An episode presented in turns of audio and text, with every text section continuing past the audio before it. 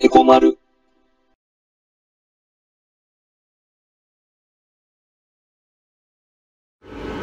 えー、まるです。このチャンネルでは、えー経済を中心に政治や社会問題をね、うん、民間とか国家間も含めて、まあいろいろとみんなと一緒に学んでいくことで、えー投資や資産運用に強い体質になっていこうよねっていう、まあそんな趣旨で、まあラジオのように、えー経済の基本から今起きてる出来事までこれからいっぱい話していくからね。えー前回まで、まあ、俺の投資スタイル、あまあ資産保全をまず考えるって話をしたよね。で、今回は、えー株式投資について話していこうと思うんだけど、うん。まあちょっとその前にね、少しだけ、こう、前々回から話した、あのまあ話してきた、ポートフォリオの話をね、えー少しだけさせてほしいなって思うんだけどね。えっとね、まあ、前々回ね、えー、ポートフォリオって何かは説明したんだけど、覚えてるかな？まあ、その時にね、えー、まあ、その重要性として、まあ、リスク回避のためにそうしてる感が、俺は強いって話をしたんだよね。うん。そう、その時にもさ、まあ言ったんだけど、まあもちろんね、ポートフォリオを組むのは、まあリスクコントロールのためだけじゃないんだけど、うん。でも、複数の取引にこう分散して投資することはね、俺は絶対に必要なことだと思うのね。うん。で何度も言うけど、このリスクコントロール、うん。まあ要はさ、損した時のダメージコントロールっていうかね、もっと簡単に言っちゃえばさ、損をこう最低限にしたいっていうね。うん。ほんとそういう単純な動機からでも、うん。まあ投資はね、分散させた方がいいし、で、まあ、それぞれがね、まあ、あの、まあ、金融商品ね、それぞれが、まあ、今さ、このね、値が上がるんだっていうものもあれば、ね、来週とか再来週にはこう上がってくるだろうっていうものもあるしね。うん。ね、もっと長いので言えばさ、利益が出るのは、まあ、数ヶ月先だったりとかさ、まあ、一年先だったりっていうね。まあ、そうやってさ、金融商品は、それぞれこう、短期、中期、長期と、ね、取引によって異なるものがあるわけでしょうん。で、あとはさ、ね、例えばこれは利益はごく少ないんだけど、ね、安全で安定してるとかね。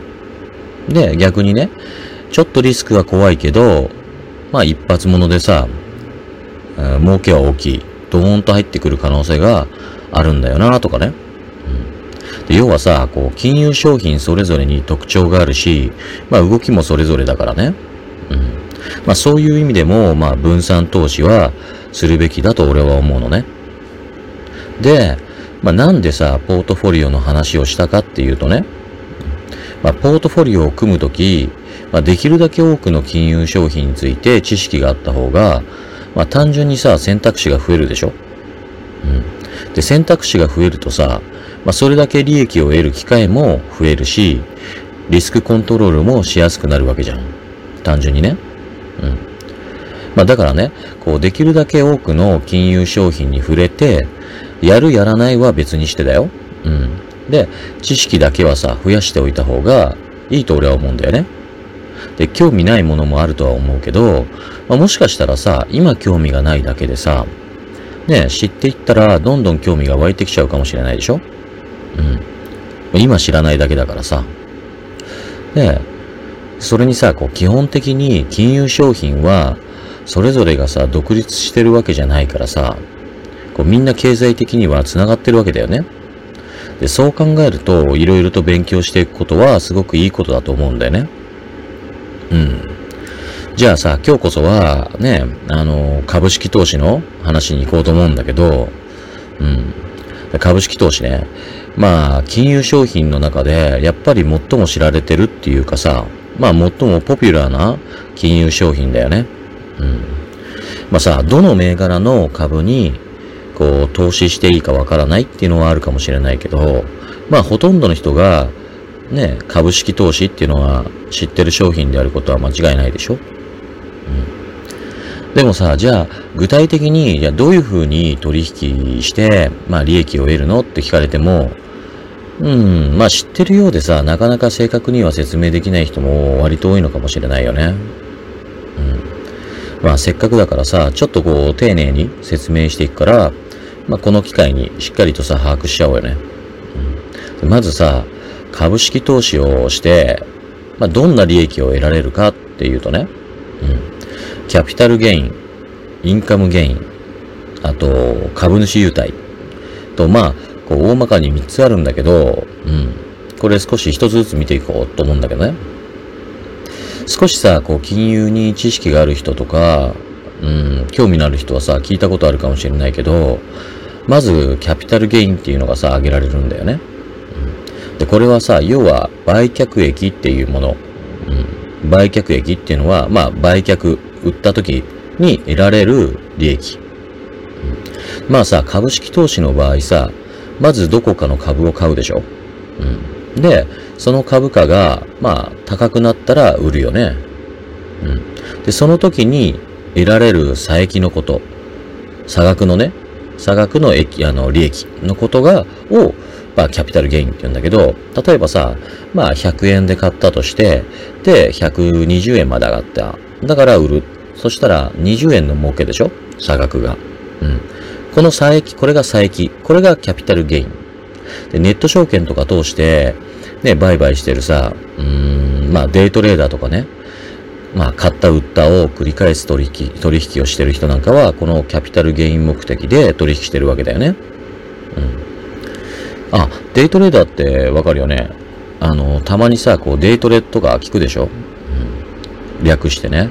まあさ、あの、日ばかり取引中心の取引をする人の総称なんだけど、まあ、要はさ、その日に買ったらその日のうちに売るっていうさ、うん。まあ、ぶっちゃけはもっと早い取引だよね。数分とかさ、数時間っていう単位で取引する感じなんだけどね。うん。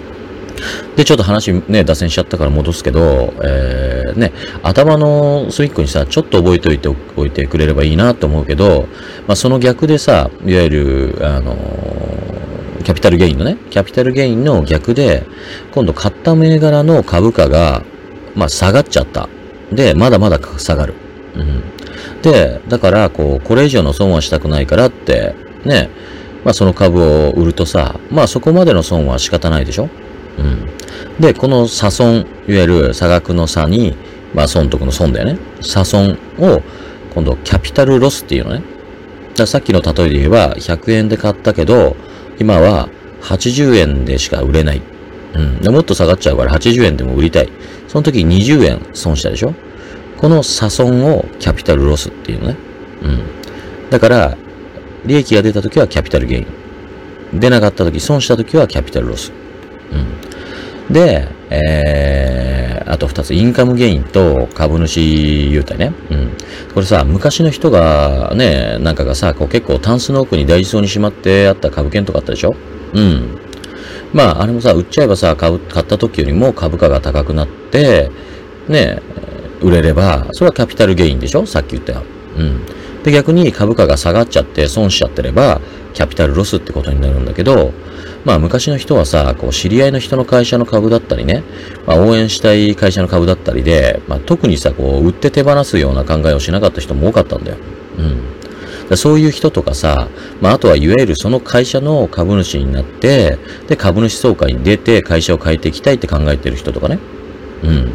まあ別に特にいらないんだけど、その会社の社員でさ、ね、自社株を報酬として渡されたり、買わされちゃったりとかね。まあそういう人たちは、その株券、まあさ、もう今紙の株券ってほとんど見られなくなっちゃったからイメージしづらいと思うんだけど、まあそこのその株券を持ってることで得られる利益がインカムゲインと株主優待なんだよね。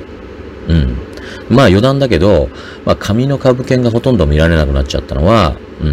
まあ、2009年の株式、や、株券電子化うん。に先立って株券不発行制度っていうのがあったからなんだけど、まあ、これは本当余談ね。うん。で、あ、もう今日もう時間だね。こうね。で、最後が余談になっちゃうっていうね。うん。じゃあまあ、インカムゲインと株主優待の話は、ね、また次回引き続きやろう。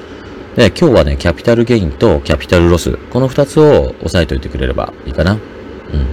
それじゃあまた次回ね。おやすみ。エコ丸。えー後半は、えー前半のような、こう、経済全般の基礎的な話じゃなくて、今起きてる出来事についてとか、今話したいことをトピックとしてこれからいっぱい話していくから、まだまだ眠くない人は聞いてくれたら嬉しいな。えー前回、前々回とね、中小企業の資本への支援の重要性を話してきたと思うんだけど、まあ確かにね、こう日本の企業の99.7%が中小企業なわけだからさ、当たり前なんだけど、ちょっとこの社会構造的な部分自体がさ、こう、まあ問題とまでは思わないにしてもだよ。うん、機能してるかっていうとね、って。まあその辺をさ、今日は見ていきながら、こう、まあ支援にね、条件をつけてもいいんじゃないかって話をしていこうと思うんだけどね。うん。まず最初にさ、こう言っておきたいこととしてね、俺はね、うん、そうだな、こう今から30年後の日本、うん、まあ2050年だよね、の日本がさ、どうなっていることがこう理想なのかっていうのをさ、それをさ、こう政府なりがさ、まあ、しっかりとさ、こうビジョンとして掲げて、まあぼやっとした感じでもいいからさ、ね、国民全体でそのビジョンを共有する形で変革していくべきだと思うんだよね。うん。で、もちろんさ、強制するわけじゃなくてね、まあ、なんとなく、そうなるんだろうなっていうイメージってさ、大事じゃないかなって思うんだよね。うん。今までのさ、政治がそういうビジョンを掲げてこなかったってわけじゃないんだけど、まあ、多くの国民にさ、そのビジョンが共有されてるかっていうとさ、まあ、されてなかったかもしれないとかっていう、まあ、その程度のレベルじゃないでしょ。まあ、ぶっちゃけさ、全く共有されてないよなって、俺は思うよね。うん。で、アベノミクスがさ、こう、成功か失敗かは、まあ賛否あるだろうし、あるだろうしね。まあさ、あのーコロナショックで、こう、正しい考察ができなくなっちゃったっていうのが、まあ正直なところだと思うの。うん。でもね、こう、安倍首相への、まあ、個人的なね、悪いイメージとかはともかく、まあ単純にさ、アベノミクスの、まあ成功ポイント、うん、まあ着、着地点っていう意味でね、うん。それがさ、こう、国民全体でイメージを共有できてなかったってことがさ、まあ一番の失敗だったんじゃないかなって思うわけよね。うん。まあ俺もさ、まあ、まあ俺も含めてね、こう、人間なんてさ、こう、忘れやすい生き物でさ、うん。まあ何でもさ、時が経つと忘れちゃうでしょ？うん。大体のことはね。だからさ、こう、バブル崩壊後のさ、ね、長いデフレ期間は、こう、日本の経済史にを語る上ではさ、もう本当に外せない重要な時代のはずなんだけど、まあ、なんとなく、こう、ね、生き残れちゃった、まあ、俺も含めてね、そういう人たちは、こう、その時の辛さをさ、もうね、居酒屋とかでさ、こう、笑いながら、まあ、語り合っちゃう程度のさ、記憶として処理しちゃってるわけだよね。うん。でもちろんさ、本当にさ、途方に暮れてしまった人も多くいるし、ね、未だにその時に抱え込んでしまった、この負の遺産に苦しめられてる人もいっぱいいると思う。でもっと言えばさ、ね、追い詰められた果てにさ、こう、自殺せざるを得なくなってしまった人の遺族の方も少なくないと思うしね。うん。まあ、そう、その方々はさ、こう、たとえ今はさ、経済的にね、困窮してなくてもだよ。まあ、精神的なダメージはさ、もう今もはっきりと残ってるんだと思うのね。うん。だからさ、こうね、今もなおこう、経済的に、精神的に、まあ苦しんでる人たちをこう、傷つけたくはないし、ね、そのつもりも全くないんだけど、まあ、デフレスパイラルなんてさ、騒がれてた、まあ時代が過ぎて、まあ今になってしまうとだよ。まあその当時の苦しさもさ、その当時こう、ね、描いた将来のビジョンも、うん、はっきりとはさ、思い出せなくなっちゃって、まあ全てがさ、まあ、過ぎたことという感じでさ、笑い話にしちゃうでしょ？うん。まあもちろんみんながみんなそうじゃないと思うんだけどね。まあ、結局さ、アベノミクスのこう着地点がどうだったらハッピーだったのか、すらさ、ね、わかんなくなっちゃってるのは、そうなんじゃないかなって思うんだよね。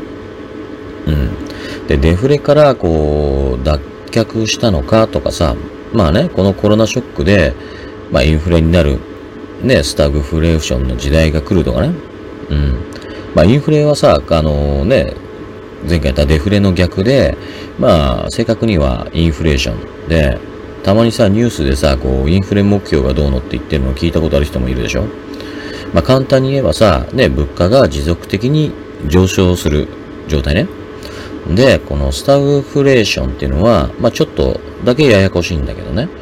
まああのー、経済活動がこうほぼ停止してるような状態なのに、物価が持続的に上昇しちゃう状態のことで、まあね、わかりやすいイメージとしてはさ、お金はあるのに物がないっていうね。だからさ、物へのさ、こう、需要が高まっちゃって、ね、物価がこう、高くなっちゃってるって感じかな。うん。なんで物がないのっていうと、ね、さっき言ったように経済活動が、まあ、停止してるような状態だから。うん。まあさ、通常は原油価格の高騰とかさ、そういうので、生産側がさ、ね、まあビビっちゃうって感じで起こるんだけど、まあ今回起こるとすればさ、まあコロナショックでこう経済活動がね、止まっちゃったからってことになるんでね。うん。ちょっと話戻すけど、まあ専門家の人とかさ、有識者、有識者さんとかの間では、いわゆるデフレだとかさ、インフレだとか、まあ、スタグフレーションだとかね、こう、まあ、いろいろと言い合ってるんだけど、うん。俺はね、その先の将来のビジョンを、こう、なるべくさ、多くの国民で共有することが、ね、そっちの方が、俺は大事だと思うんだよね。うん。何が言いたいのか、こう、長々しちゃったからさ、みんなにこう、きっちりと伝わってない気がするんだけど、うん。要はね、まあ、2050年、まあ、別に2050年じゃなくてもいいんだけどさ、さっき2050年って言っちゃったからさ、まあ、その時に過去を振り返ってね、こう、まあ、30年前になるよね。ね、コロナショックあったよね、と。で、あの後さ、こう、ね、デフレだったよね、とか、まあ、イフレだったよね、でもいいし、うん、まあ、スタグレ、スタグフレーションだったよね、でもいいんだけどさ、うん。で、笑ってこう話して終わり。でさ、ね、今がさ、まあどうなのかっていうか、要はずっと積み重ねてきたものが形になったか、なんていうことは、ね、こう何も話しない、話さないし、話せない。うん。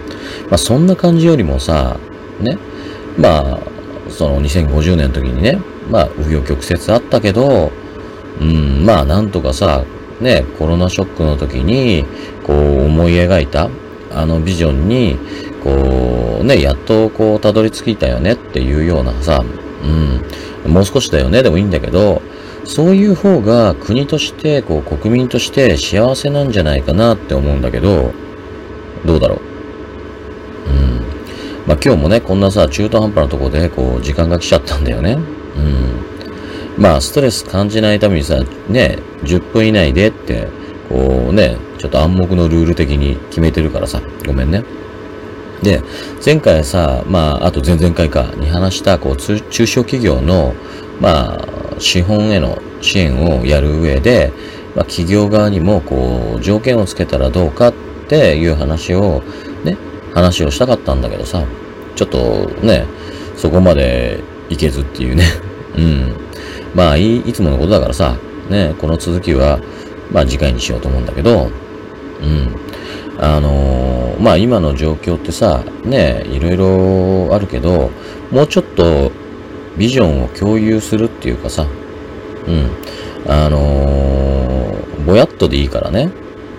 うん。そんな明確に、こうなりましょう、ああなりましょうなんていうレールはね、敷く必要性はないけど、なんとなく、ああ、将来、こういう感じになっていくんだろうなと、こういう社会なんだろうなっていう国民としてね、国がこういう風になっていくんだろうなっていうイメージっていうものは持った方がいいんじゃないかなと。